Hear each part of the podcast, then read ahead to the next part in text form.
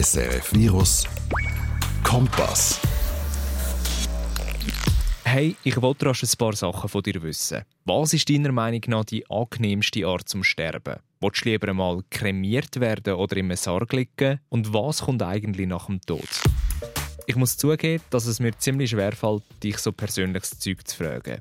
Einerseits will ich mich selber überhaupt nicht gern mit dem Sterben auseinandersetzen. Andererseits, weil es doch irgendwie nach wie vor so ist, dass sich das nicht gehört. Also über die Sterblichkeit vom Menschen zu reden. Fakt ist aber, jeder von uns muss einmal gehen und wegen Corona ist das Thema auch präsenter denn je. Und so wie es aussieht, findet da langsam aber sicher ein grundsätzliches Umdenken statt. In der Literatur und Kunst setzen sich immer mehr junge Leute mit dem Tod auseinander. Und auch im Allgemeinen spüre ich persönlich eine wachsende Offenheit gegenüber dem Thema. Ich gehe sogar so weit und sage, nach der Enttabuisierung von Sachen wie der psychischen Gesundheit oder der eigenen Sexualität traut man sich langsam aber sicher als grösste von allen Fragezeichen an. Die Endlichkeit vom Leben. Eigentlich etwas absolut Natürliches, weil der Tod einfach zum Leben dazugehört. Aber für mich selber auch ein ziemlich grosser Brocken an Überwindungsarbeit. Weil ich weiss nicht, wie es dir geht, aber in den 26 Jahren, die es mich jetzt schon gibt, habe ich so gut wie es geht einen Bogen um das Thema gemacht. Und wenn es dann doch einmal um ist oder ich mich damit befasse, wird es mir ziemlich schnell flau im Magen. Darum hat es für diesen Beitrag ein paar Runden mehr gebraucht, bis ich mir zutraut habe, etwas zu der Enttabuisierung vom Tod zu machen. Aber es ist wichtig und auch schon längst überfällig. Weil eigentlich ist es doch völlig komisch, dass der Tod bei uns derart stiefmütterlich behandelt wird. Darum möchte ich dir in dieser Folge zwei sehr spannende und inspirierende Frauen vorstellen, die ich während meiner Recherche entdeckt habe und aktiv zu der Enttabuisierung beitragen. Zum einen ist das die Kulturschaffende Andrea Keller, die zusammen mit zwei Kollegen ein Mitmachfestival rund um den Tod plant. Ich will nicht von etwas, was so klar ist, dass es kommt, unvorbereitet getroffen werden. Das ist völlig hirnrissig. Und zum anderen ist das Zara Buchmann. Für mich ist die Auseinandersetzung mit meiner Sterblichkeit und dem Tod eine extreme Bereicherung. Und ich persönlich glaube, dass das für andere Menschen auch gilt. Sie schafft zwar bei der SBB, setzt sich in ihrer Freizeit aber viel und gern mit dem Sterben auseinander und veranstaltet sogenannte Death Cafés. Was das genau ist, hörst später noch. Aber vereinfacht gesagt ist es ein Kaffeekränzchen rund um den Tod. Und damit heiße ich dich herzlich willkommen zum Kompass von SRF Virus. Deine Hintergrundsendung, wo wir über Sachen reden, die zu wenig beachtet oder gerne unter den Teppich gekehrt werden. Wie immer von und mit mir, Jan Gross. SRF Virus Kompass. Der Tod bekommt ein Festival. Ich habe nicht schlecht gestaunt, als ich zum ersten Mal auf diesen Satz gestoßen bin. Er steht in grossen und fetten schwarzen Buchstaben auf der Website von Hallo Tod. Hallo Tod, das ist das Baby von Andrea Keller und ihren beiden Kollegen Patrick Bolle und Paolo Monaco, die das dritte unter dem Namen Kulturbande unterwegs sind. Meine Neugier haben sie nur schon mit dem Titel geweckt. Ich meine, Hallo und Tod sind ja sich schon pure Gegensätze. Und darum habe ich mit Andrea in der Roten Fabrik auf einen Kaffee abgemacht, um herauszufinden, was es mit Hallo Tod genau auf sich hat. Und ziemlich schnell habe ich gemerkt, dass da vor allem etwas im Zentrum steht. Wir möchten Begegnungszonen rund um den Tod schaffen. Hallo Tod ist im Grunde genommen einfach etwas, das ermöglicht, mal hinzuschauen, ein Thema anzuschauen, das zum Leben gehört und der Versuch, eine kreative Auseinandersetzung mit etwas einzugehen, das einem allenfalls Angst macht. Die Idee ist nämlich, dass Hallo Tod nächstes Jahr vom 27. bis 29. Mai soll stattfinden Und zwar in Form von einem Festival. Der Tod der bekommt bei uns ein Festival, ein zweieinhalbtägiges oder dreitägiges Festival im Zentrum Karl der Gross. Das wird so ein Herzstück sein. Und das Festival werden wir nicht alleine gestalten, sondern wir wollen das eigentlich mit allen Menschen machen, die Lust haben, da einen Beitrag zu leisten und auch eine gute Idee haben und eine stimmige Idee haben. Das Festivalzentrum ist dabei das Karl der Grosse im Niederdorf zu Zürich. Die Events sollen aber in der ganzen Stadt und auch im öffentlichen Raum stattfinden. Und das Besondere ist, dass die nicht von Andrea und ihren Kollegen aufgeleistet werden, sondern sich jeder mit eigenen Ideen und Projekten einbringen kann. Wir haben die Vorstellung, dass es wirklich ein kreativer Zugang auf das Thema sein soll. Also, dass ein schöpferisches Element mit drinnen ist oder dass es auf Dialog baut.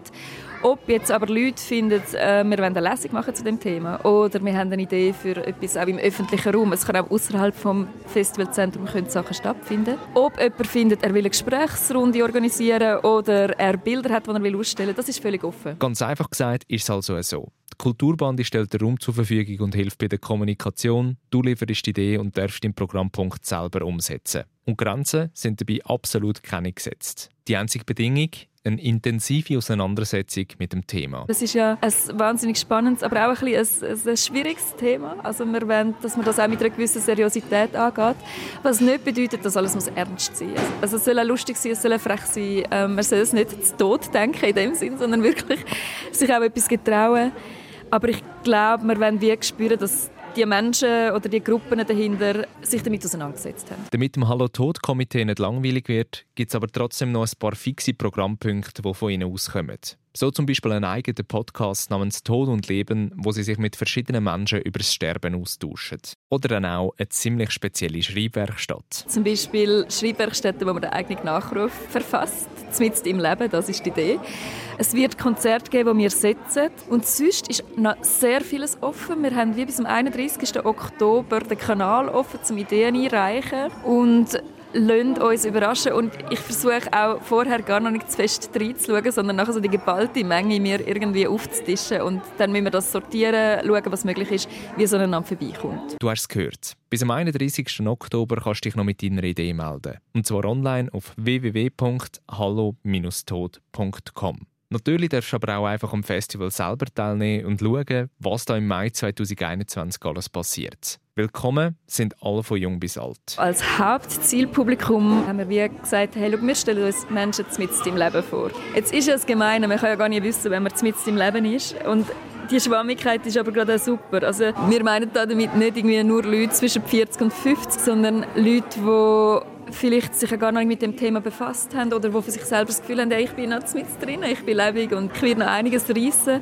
Das ist ein Gefühl, es ist mehr ein Gefühl. Also schon mal dick in die Agenda eintragen. Vom 27. bis 29. Mai 2021 wird die erste Ausgabe vom Mitmachfestival Hallo Tod über die Bühne gehen. Aber wie kommt man überhaupt darauf, so etwas zu veranstalten? Weil von Mangas über Reisen bis hin zu Philosophie gibt es ja schon für ziemlich alles ein Event in der Schweiz. Aber dem Tod hat bis jetzt noch niemand wirklich ein Festival gewidmet. Für Andrea ist es einerseits ein Gegensatz, den sie extrem spannend findet. Es ist eben ein wunderschöner Gegensatz, eben gerade dem Thema Tod, wo ja im Grunde genommen sehr traurig oder schwer dunkt dem so etwas Leichtes und Freudvolles an die Seite zu stellen wie ein Festival. Oder eben das auch zu feiern, den Tod zu feiern. Oder zu feiern, dass wir leben. Letztlich ist das ja Hans was Heiri. Also eben, wenn man den Tod feiert, feiert man das Leben. Wenn man das Leben feiert, ist der Tod in dem Sinne nicht wegzudenken. Und ein zweiter Grund ist, dass das Projekt Hallo Tod schon zwei ältere Geschwister hat. Eben, wir sind das dritte, der Patrick Pohl, der Paolo Monaco und ich. Und mit dem Paolo Monaco habe ich zum Beispiel mal ein Buch gemacht, das «In der Reihe» geheißen hat. Und dort haben wir auch schon ganz, ganz viel über den Tod mit drinnen gehabt. Dort ist es wie ums Innerste gegangen vom Menschen. Und mit dem Patrick hatte ich ein Projekt, gehabt, wo wir ein Fundbüro für Immaterielles gemacht haben, wo wir können die gefundenen und verlorenen Wünsche, Träume, Ideen, was auch immer, können melden Und das ist ein Kunstprojekt, wo auch viele Leute gekommen sind, die Lebenszeit verloren haben oder was auch immer, wo der Tod das Thema war. Trotzdem nimmt es mich wunder, warum Andrea und ihre beiden Kollegen genau jetzt die Idee für so ein Festival haben. Hat da Corona eine Rolle gespielt? Dass jetzt der richtige Zeitpunkt ist, hat nicht nur mit Corona zu tun, sondern wir sind wie in einer Gesellschaft die im Moment, wo das ewige Leben so als Ideal da scheint oder das vermeintlich ewige Leben und das Jungsein und der Tod hat keinen natürlichen Platz mehr bei uns. Es wird zwar ständig und alle paar Minuten gestorben im Fernsehen, aber wenig von uns haben wahrscheinlich wirklich mal einen toten Menschen gesehen oder berührt oder irgendwie wirklich so einen Kontakt gehabt, so einen ganzen lebensnähen, echten Kontakt. Es geht also darum, den Menschen wieder einen natürlicheren Zugang zum Thema zu ermöglichen. Und als zweites glaubt Andrea fest daran, dass man durchaus auch an Sachen verbessern kann, wenn man sich intensiv mit dem Tod auseinandersetzt. Ich sehe wie also Parallelen zu sonstigen Mechanismen wie eben auch Klimaerwärmung. Das ist irgendwie auch so ein Thema, wie ein bisschen der Tod, den man eigentlich anschauen sollte, damit man vielleicht ein bisschen Korrektur auch beim eigenen Leben anbringt. Und irgendwie sind wir einfach in einer Wandelzeit und, und es, ich glaube, es gilt, sich wieder zu schärfen und neu aufzustellen oder zu fragen, hey, was soll das eigentlich und was wollen wir eigentlich? Ich frage Sie, ob auch Sie eine wachsende Offenheit gegenüber dem Tabuthema Tod gespürt und der Meinung ist, dass zurzeit ein Umdenken stattfindet. Sie überlegt kurz, nickt dann und hat sogar noch eine Begründung dafür. Es gibt die Dringlichkeit, wie eine neue Sprache und neue Bilder für den Tod zu finden, weil die existierenden Bilder und die existierende Sprache, die wir in diesem Kontext haben, hat nichts mehr mit unserem Leben zu tun. Sobald es auf den Tod zugeht, ähm, greift man wieder nach Bildern oder eben auch nach, nach Wörtern, die in dem Sinn am heute nicht mehr gerecht werden und auch den heutigen Menschen, die sterben, nicht mehr gerecht werden dass da wie eine Suchbewegung in Gang ist. Ziemlich ein spannender Ansatz, der aber durchaus Sinn macht. Weil wie zur Hölle soll etwas zeitgemäß angepasst werden, wenn niemand wirklich darüber redet. Darum ist es ihr Wunsch, oder besser gesagt ihre Hoffnung, dass die Premiere von Hallo Tod vielleicht sogar einen Stein ins Rollen bringt. Also das ist schon auch ein Antrieb, dass man findet, hey, da gibt es wie eine Lücke, da liegt etwas brach und da können wir noch etwas erschaffen.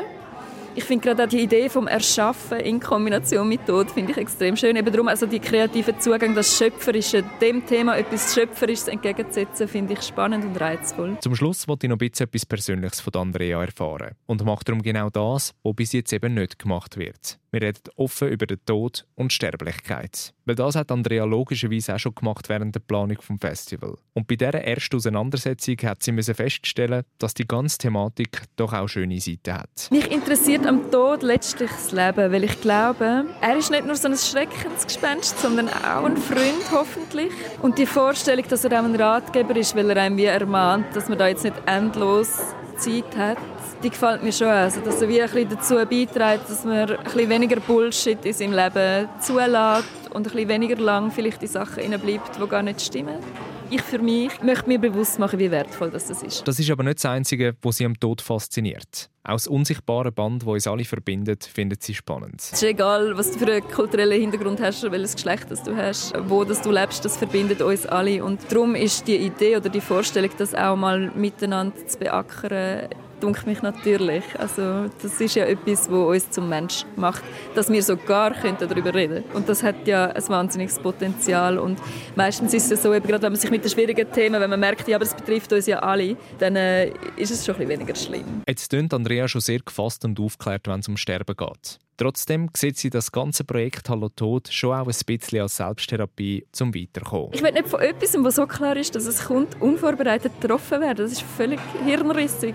Es ist doch wie das Klarste und vielleicht das einzig wirklich Klare, dass es irgendwann wird eintreffen, auch bei mir. Und so zu tun, als wäre das nicht so, ist irgendwie schwierig. Und das auch gerade eben zusammen mit anderen, wo man mag, können anzugehen und wo man auch wie verschiedene Positionen mitbekommt und auch so ein bisschen den Blick kann weiten kann finde ich irgendwie auch noch schön. Aber Hand aufs Herz. Hat Andrea am Ende des Tages Schiss vor ihrem eigenen Tod oder nicht? Also ich bin immer versucht zu sagen, vor mir habe ich keine Angst, aber die Vorstellung, dass mein Vater, mein Bruder, meine Mutter, mein Partner könnten sterben, macht mir Angst. Und ich habe aber das Gefühl, gerade auch bei diesen Ängsten um andere, dass es am Schluss eben vielleicht gleich wieder ums eigene geht und um die grosse Überforderung mit der Situation, dass man endlich ist. Und darum meint sie zum Schluss auch noch mit einem Augenzwinkern. Der Tod ist auch eine narzisstische Kränkung, glaube ich ist eigentlich eine rechte Sau. Aber irgendwie eben, glaube auch gut, dass es den gibt. Also die Vorstellung, immer müssen zu leben, wenn das jetzt endlos wäre, die Geschichte, so schön sie im Moment auch ist, die würde mir genauso Angst machen, wenn nicht sogar noch mehr. Ein partizipatives Festival rund um den Tod und eine Frau mit spannenden Ansichten, wenn es um Sterben geht. Das Gespräch mit Andrea hat mir nicht nur gezeigt, wie überfällig die Diskussion ist, sondern eben auch wie wichtig. Weil nur so können wir wieder einen gesünderen Umgang mit dem Sterben pflegen. Und wenn man offen darüber reden kann, ist man dann auch gefasster und weniger überfordert, wenn ein Tod ein geliebter Mensch oder sogar einem selber trifft. Das ist aber nicht alles, was ich mitnehme aus dem Treffen. Eine Einladung gibt es vor dem Tschüss sagen auch noch. Ähm, es steht ganz, ganz vieles auf der Webseite. Dort finden wir eigentlich alle Infos. Aber es gibt auch den Kickoff noch. Und meine Einladung an dich wäre, du kommst am besten auch einfach gerade dort vorbei. Dort werden wir so ein einen Einblick geben in das, was wir schon angeteigert haben oder vorhaben und wo wir auch als Möglichkeit können bieten und wie wir uns das vorstellen. Und wir sind dort für Fragen und einfach extrem gespannt, wer kommt mit was für Ideen, mit was für Bemerkungen, Kommentaren. Wir sind dort. Der Kickoff war sozusagen der Startschuss von Hallo Tod und hat den Leuten nicht nur das Konzept des Festivals näher gebracht, sondern auch die Chance geboten, um seine Eventidee gerade persönlich vor Ort zu besprechen. Er hat Ende September im Saal von Karl Grosse stattgefunden und natürlich habe ich es nicht nehmen lassen, um dieser Einladung zu folgen und kurz vorbeizuschauen. Durch den ganzen Raum war ein schwarzer Teppich gelegt, der einem so ein bisschen wie ein Rundgang an einzelnen Stationen vorbeigeführt hat. Auf dem Rundgang sind verschiedene Plakate gehangen, die das Konzept oder einzelne Programmpunkte vorgestellt haben. Was mir am besten gefallen hat, ist aber eine grosse weiße Wand, wo viele Post-its mit Fragen an Tod draufgeklebt waren, die man selber aufschreiben konnte. Meine absoluten Favoriten aus dem farbigen Strauß an Zettel waren «Lieber Tod, warum kündigst du deinen Besuch nicht an?» und «Hey Tod, magst du was trinken gehen?» Zum Abschluss dieser Runde ist dann ein grosser Tisch gestanden, wo Andrea mit ihren beiden Mitinitiatoren Patrick Bolle und Paolo Monaco gehockt ist. Und obwohl der Kickoff nicht einmal eine Stunde alt war, war der Raum gut gefüllt mit verschiedensten Leuten. Darum habe ich mir dann noch rasch Andrea geschnappt und wollte wissen, was sie an dem Abend schon alles erlebt hat. SRF Virus Kompass. Andrea, ich bin jetzt deiner Einladung gefolgt. Ähm, extrem viele Leute, dunkt mich, für das, dass eigentlich das Event erst eine halbe Stunde alt ist. Hast du mit so einem Ansturm gerechnet? Ich habe schon von der einen und anderen gewusst, dass es kommt. Ich habe auch gewusst, dass das Thema irgendwie ähm, in der Luft liegt, dass wirklich viele finden, hey, es ist gut, könnt ihr das jetzt an. Aber jetzt sind wir schon ein bisschen überrannt worden und eigentlich gar noch nicht parat gewesen. Also es hätte noch fünf Minuten mehr vertreibt, ähm, um uns rasch büscheln und organisieren und nochmal Deo dran tun. Aber ich habe falsches aus. Nein, ich habe mit Leuten gerechnet, aber ich freue mich jetzt trotzdem und auch über die Verschiedenheit der Leute freue ich mich extrem. Das überrascht mich eigentlich am meisten. Es hat da junge, es hat ältere Leute. Also der Redebedarf um den Tod ist da. Er ist da und scheinbar in verschiedensten Generationen und bei beiden Geschlechtern vertreten oder bei allen Geschlechtern vertreten, genau. Jetzt hast du mir ja gesagt, dass so ein bisschen der interaktive Teil euch eigentlich so das Hauptanliegen ist und dass man auch wirklich Ideen pitchen kann. Äh, wie gesagt, wir sind jetzt noch am Anfang des Abends, aber hast du schon ein paar inspirierende Gespräche gehabt heute oder irgendetwas gepitcht bekommen? Ich habe da in der Hand, das äh, sehen jetzt die, die zuhören, nicht, aber ich habe ein dickes Kuvert bekommen von einer Frau, die schon Ausstellungen dazu gemacht hat, die sich mit der Text und Sprache von Todesanzeigen auseinandersetzt. Und eine andere hat mir erzählt, sie sei gerade an einer archäologischen Ausstellung dran, wo aber das Thema Tod eben auch eine große Rolle spielt. Da merkt man, es sind auch Leute um, die sich schon seit vielen Jahren damit beschäftigen. Also wir sind sicher nicht die Ersten. Und ich glaube, da kommen noch ganz viele weitere Begegnungen, die mich werden freuen. Ihr hockt jetzt da noch ein bisschen da und redet mit den Leuten. Wie, wie geht es weiter nach dem Abend? Was, was sind die nächsten Schritte für euch? Nach dem Abend werden wir sammeln. Bis zum 31. Oktober ist quasi sein Kanal offen. Und dann äh, sitzt das Co-Kuratorenteam zusammen und macht eine Auslese. Wenn wir wirklich ganz weit führen schauen, was, was erhoffst du dir längerfristig mit so einem Festival und vielleicht auch mit der Diskussion zum Tod, die ihr äh, da anregt? Also ich erhoffe mir für mich selber ähm, ein paar Tipps vielleicht und ganz spannende Kontakte. Und das hat schon angefangen. Ich weiß gar nicht, was es hinführt. Ich weiß nur, wir sind jetzt unterwegs und es ist schön, es ist spannend. Das ist wichtig. Und falls du jetzt auch noch eine gute Idee für ein Event hast und möchtest am Festival dabei sein, kannst du dich noch bis zum 31. Oktober melden. Kreative Grenzen sind dabei keine gesetzt. Einzige Bedingung ist, dass deine Veranstaltung entweder im Karl der Grosse oder an einem anderen Ort in der Stadt Zürich stattfinden kann. Am besten schaust du kurz auf der Website vorbei und lesest dir alles nochmal in Ruhe durch. Die Adresse ist www.hallo-tod.com. Und wer weiß, vielleicht bist du dann nächstes Jahr sogar Teil vom Programm, wenn die Premiere vom 27. bis 29. Mai über die Bühne geht. Mich wirst du auf jeden Fall mal treffen, weil ich sicher am einen oder anderen Event möchte dabei sein. Und die Chancen stehen nicht schlecht, dass auch Sarah Buchmann über den Weg laufen. Sie beschäftigt sich privat nämlich sehr fest mit dem Tod und ist auch am Kickoff.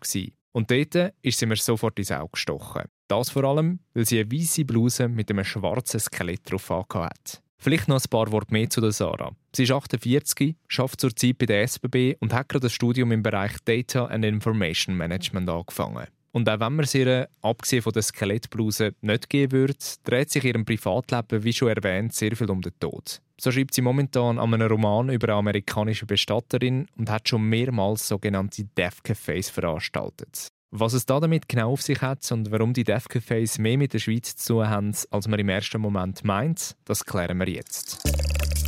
SRF Virus Kompass.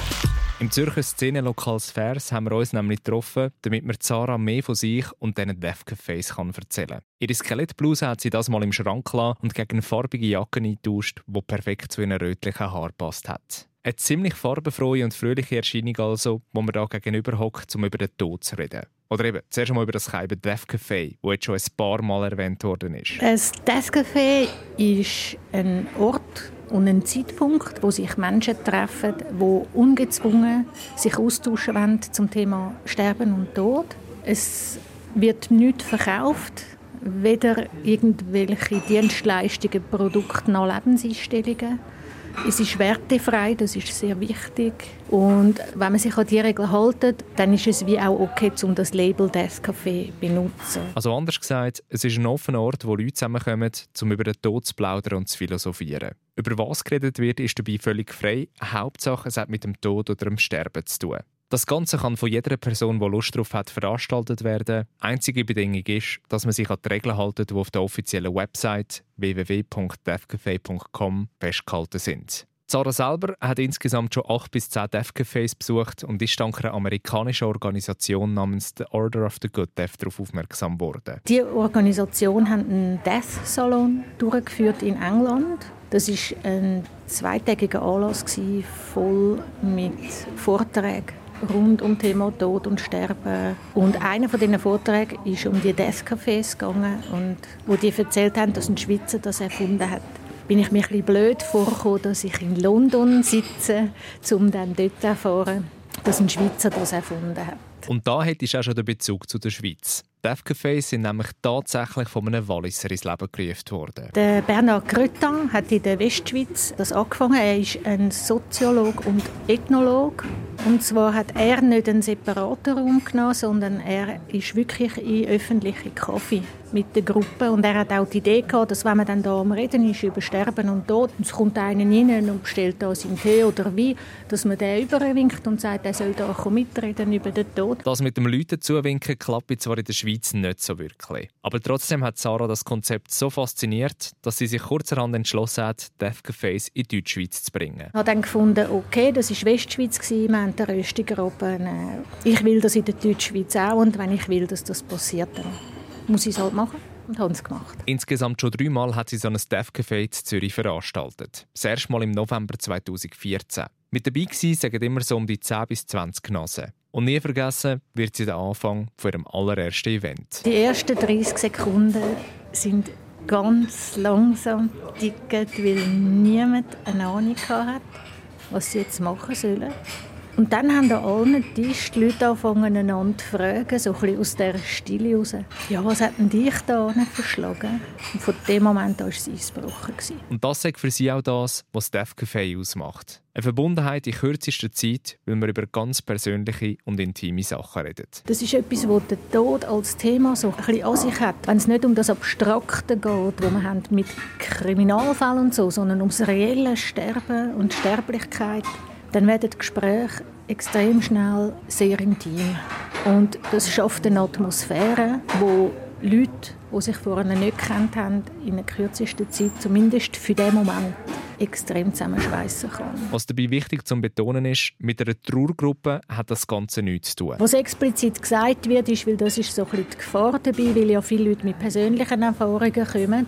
Es ist nicht in dem Sinne eine Trauergruppe. Das heißt aber nicht, dass nicht auch brüllt werden darf. Und ein Deathcafé hat nicht den Anspruch, um eine Trauer auffangen Und das Zweite, wo Außenstehende am Anfang ein bisschen falsch einschätzen, es ist auch kein Grufti-Anlass. Das Lustige ist, ich habe das gedacht, als ich das erste Mal an Death Salon in London gegangen bin. Und das hat auch nicht gestimmt. Ein beachtlicher Teil von den Leuten, die sich dort mit dem Tod und Sterben auseinandersetzen, arbeiten auch auf diesem Gebiet, zum Beispiel im rechtsmedizinischen Bereich, und sind burlesk unterwegs. Wunderschön geschminkte und aufpratzelte Leute, die elegante Kostüme haben und sich beruflich wie auch privat für den Tod interessieren.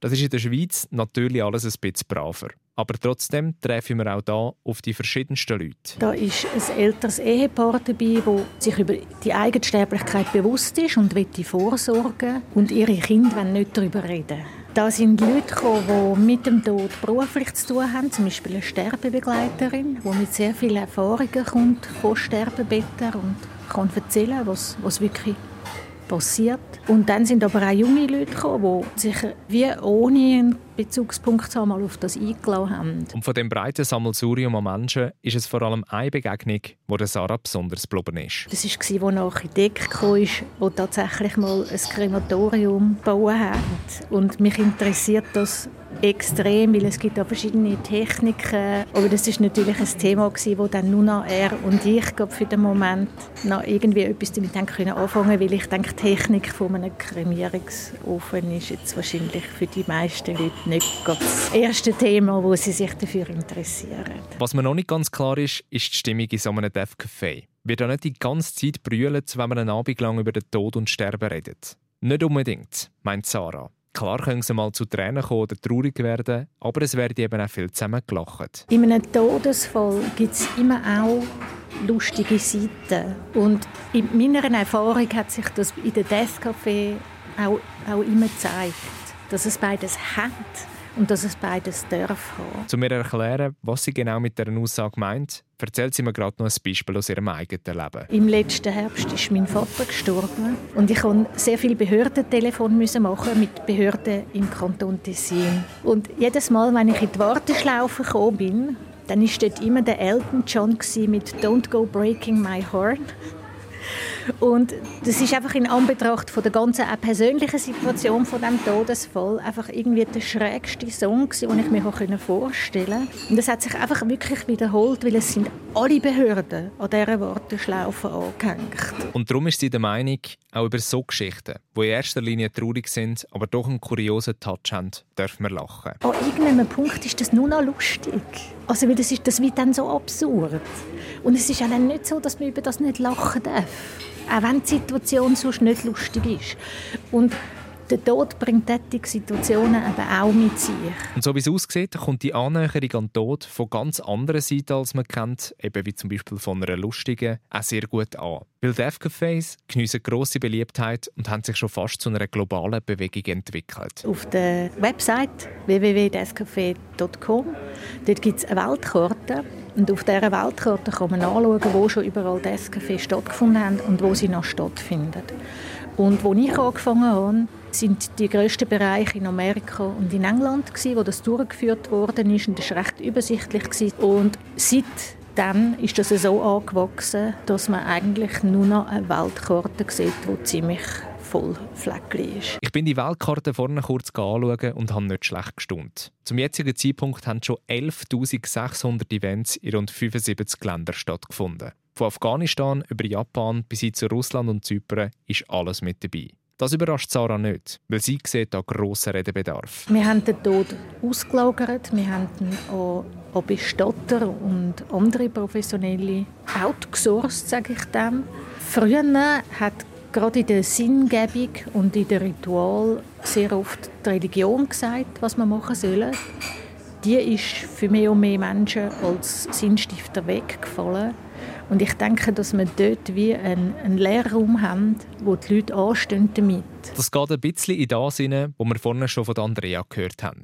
Eine Suche nach zeitgemäßen Antworten und Möglichkeiten, die einfach nicht gefunden werden können, solange man sich nicht richtig damit befasst. Aber was bewegt einem dazu, um in der Freizeit Leute zusammenzutrommeln, um über den Tod zu reden? Und warum spielt der Tod überhaupt so eine grosse Rolle in der Sarah ihrem Leben? Das ich jetzt wissen und stelle darum auch ihr ein paar persönlichere Fragen. Zum Beispiel, warum das Ihrer Meinung nach so viele Leute Angst vor dem Tod haben. Nach meiner Erfahrung fürchten sich Menschen generell vor unbekannten Sachen. Ich denke, dort kommen auch Sachen wie Rassismus oder Homophobie her. Sachen, die man nicht kennt, kann man nicht einordnen. Das ist gefährlich. Und dann ist eigentlich das Gefährlichste von allem ist der Tod, weil niemand Antworten hat. Wir werden es aber alle eines Tages herausfinden. Und da sieht Sarah auch den grossen Unterschied von sich zu anderen Menschen. Bei ihr ist die Angst nie wirklich gross aufgekommen, weil sie den Tod schon früh in ihrem Leben angetroffen hat. Als Kind hat sie zusammen mit ihrem grossen Vogelbabys beerdigt, die aus dem Nest gefallen sind. Und mit fünf hat sie dann zum ersten Mal eine menschliche Leiche gesehen. Als ich fünf war, da ist mein Onkel, der jüngste Sohn meiner Großmutter, bei einem Autounfall ums Leben gekommen. Und meine Großmutter hat mich dann mitgenommen in die Aufbahrungshalle, weil mein Vater hat verboten, dass Kinder Beerdigung dürfen. Und darum habe ich als Fünfjährige zum ersten Mal einen toten Menschen gesehen, in einem Sarg liegen.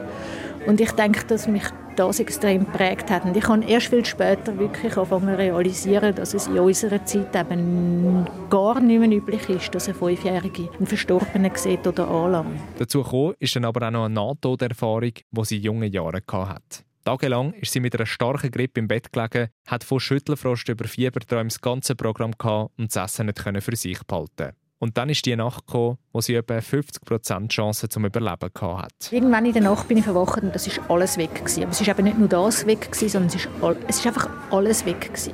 Keine Trauer, keine Freude, kein Leid, kein Schmerz, aber auch nichts Fröhliches. Es ist einfach nur der Gedanke gewesen, dass ich jetzt zum letzten Mal verwacht bin. Und das ist in sich ist das nicht unangenehm gewesen, der Zustand. Irgendwie hat sie dann aber an ihre Mami müssen denken, wo sie am nächsten Morgen tot wird im Bett auffinden und ist dann aus Mitgefühl doch aufgewacht. Und zwar kerngesund und ohne Spürli von dieser Grippe. Darum hat es dann Klick gemacht und sie hat für sich entschieden, dass es keine Diagnose braucht, damit sie sich einmal mit dem eigenen Tod auseinandersetzt. Ich habe ein Zitat gefunden, wo eine Besucherin von einer Person im Hospiz die kranke Person fragt, und wie fühlt sich das an, zu sterben? Und die Person im Krankenbett sagt, und wie fühlt sich das an, das zu ignorieren? Also will ich dann warten, bis mir jemand eine Diagnose stellt, damit ich einen Grund habe, um darüber nachzudenken? Oder will ich mir nicht die Wertfrage jetzt schon stellen, wo ich gesundheitlich noch alle Möglichkeiten habe? Und darum findet sie heute auch, dass es für sie eine enorme Bereicherung im Alltag ist. Vor allem, weil der Tod ganz, ganz viel relativiert. Wenn du im Leben einen Konflikt hast und findest, der Stress mit dem Nachbarn, mit dem Freund, mit dem Chef ist mega relevant, und du stoppst dich einen Moment und fragst dich, wenn ich oder er oder beide morgen tot wären, wie relevant wäre der Konflikt? Dann findest du sehr schnell heraus, dass Sachen, die du im Moment vielleicht wichtig findest, gar nicht so wichtig sind. Aber für anders viel wichtiger. Fassen wir also zusammen. Über den Tod zu reden mag im ersten Moment sehr gefürchtig sein. Aber wenn man einmal die erste Hürde überwunden hat, kann es eben auch wahnsinnig befreiend sein. Weil sind wir ehrlich, die wenigsten von uns werden wahrscheinlich schon mal tiefer darüber geredet haben, was man sich zum Beispiel an seiner Beerdigung wünscht und was gar nicht geht. Und darum kommt es dann häufig eben genau zu dieser Ratlosigkeit oder Überforderung, wenn man wirklich einmal den Löffel abgibt leuchtet ein und muss ich definitiv auch noch selber daran arbeiten. Weil das Ganze ist einfacher gesagt als gemacht. Und ich glaube, es wird auch noch ein Zeitchen gehen, bis ich ganz gemütlich bei einem Stück Kuchen über den Tod kann philosophieren kann. Aber hey, das Ganze ist ja ein Prozess und darum lohnt es sich, einen Schritt nach dem anderen zu machen. Etwas frage ich mich jetzt aber trotzdem noch. Wieso ist der Tod, der früher viel präsenter war, heutzutage überhaupt so ein Tabu? Eine schwierige Frage, findet Andrea Keller vom Hallo Tod Festival und meint dann nach kurzem Überlegen. Ich glaube, wir haben einfach Schiss. Ich weiß es nicht, wir haben einfach Schiss. Und die, die Angst ist auch verständlich, weil ich glaube, es übersteigert so ein bisschen unser Vorstellungsvermögen. Andererseits gibt es Leute, die mir sagen, nein, die Angst ist nicht verständlich, weil es ist das Natürlichste der Welt. Es gibt die Bilder, vom, dass das Leben das Einatmen ist und der Tod und das Sterben ist das Ausatmen. Und du kannst nicht nur einatmen und du kannst nicht nur ausatmen. Das, gehört irgendwie, das ist völlig natürlich. Aber wir haben schon einen verdammt verkrampften Umgang damit. Das sieht auch Sarah Buchmann so, was Steph Café von London auf Zürich geholt hat. Für sie ist das Tabu aber fast an einem anderen Ort angesiedelt. Ich denke eben nicht, dass der Tod das Tabu ist. Den sehe ich in der Gesellschaft eigentlich ständig und überall abbildet. Das Tabu, das ich sehe, ist das Tabu der Sterblichkeit. Was ist der Grund dafür? Weil es nicht einfach ist, sich die eigene Nicht-Existenz vorzustellen. Das ist keine einfache Übung. Und darum erhoffen sich beide, dass da in näherer Zukunft ein Stein ins Rollen kommt. Ein Stein, der uns ermöglicht, offener gegenüber so einem sensiblen Thema wie dem Tod zu sein. Ein Stein, der uns aber auch ermöglicht, gewisse Sachen in unserem Leben optimieren zu können. Weil schließlich gibt es den Tod schon so lange wie das Leben selber und darum ist es höchste Eisenbahn, das einmal zusammen anzupacken. Zu dem zwingen darf mir aber trotzdem niemand, meint Andrea. Es ist wirklich so, dass ich auch absolut verstehe, wenn jemand findet, lass mich Ruhe, ich will nichts davon hören. Ich habe aber das Gefühl, es gibt ganz, ganz viele Menschen, die ein Interesse haben, sich auch mit dem zu konfrontieren. Und vielleicht ein bisschen einen Schubs brauchen oder eben eine Einladung brauchen und ähm, Gelegenheit. Also wo wir ein bisschen dazu eingeladen werden, über verschiedene Möglichkeiten sich dem anzunähern. Und falls du jetzt ein bisschen verunsichert bist und nicht richtig weißt, ob mal einen Schritt auf den Tod sollst zugehen oder nicht, hat dir Zara zum Schluss noch einen ermutigenden Ratschlag. Der Aberglaube von über den Tod reden holt dann an. Nein, über den Tod reden bringt dich nicht um. Es bringt dich weiter. Und jetzt nimmt sich natürlich noch Wunder, wie du das selber siehst. Über den Tod reden. Nach wie vor tabu oder längst überfällig? Verrat mir deine Meinung via Sprachmemo ins Studio an 079 909 1333 oder mach mir direkt ein Mail an jan.gross.srf.ch. Dort deponieren darfst du natürlich wie immer auch Feedback oder Themeninputs für künftige Folgen. Ich lande dich auf jeden Fall zuerst einmal die vielen inspirierenden und tiefen Eindrücke verdauen und verabschiede mich an dieser Stelle. Wir hören uns wie immer in zwei Wochen wieder, wenn ein neuer Kompass ansteht. Mein Name ist Jan Gross, hab Sorge und bleib gesund. SRF Virus Kompass. Auch online srfvirus.ch